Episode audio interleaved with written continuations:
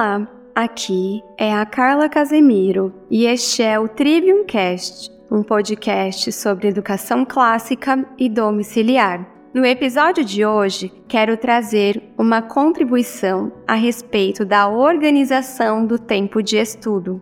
Primeiramente, é necessário lembrar da importância da autoeducação no ensino das artes liberais. Aquele que orienta precisa estar no caminho em que deseja conduzir, para que os estudos façam real sentido. Portanto, quem deseja ensinar precisa ser um modelo de vida piedosa, sempre em busca da verdade, para, desta maneira, esmerar-se em seu ofício.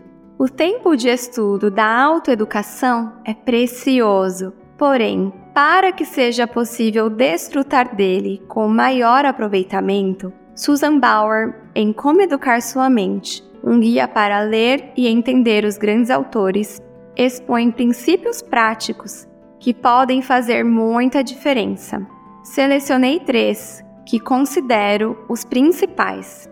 Princípio 1: De manhã é melhor do que à noite.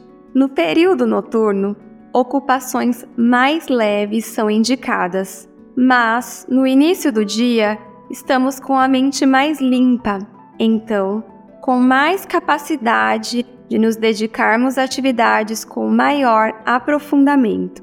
Princípio 2: Comece devagar. O exercício da mente, assim como o físico, precisa ser introduzido de forma gradual quando assumimos compromissos muito extensos em nossas agendas, tendemos a desistir no meio do caminho. Para desenvolver um hábito, a constância é essencial e mudanças bruscas tendem a inviabilizar o processo. Princípio 3. Respeite o período reservado para a leitura. Temos muitas distrações à nossa volta, principalmente em tempos de redes sociais, que trazem a sensação de gratificação imediata. Um período de leitura faz parte de algo maior, de uma jornada, e está dentro de um processo mais sublime, contudo, também muito mais lento, pois a recompensa acontece a longo prazo. Não ser firme na priorização dessa atividade pode abrir precedentes para que o esmero vá diminuindo e o tempo seja desperdiçado, o que, é claro, não desejamos.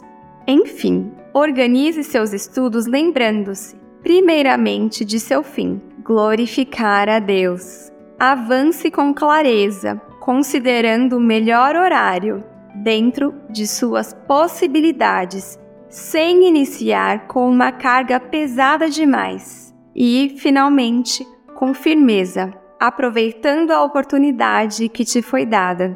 Encerramos assim este episódio do Trivium Cast, recomendando a leitura de Como Educar Sua Mente, o guia para ler e entender os grandes autores, de Susan Wise Bauer, uma publicação da editora E Realizações. Veja o link na descrição.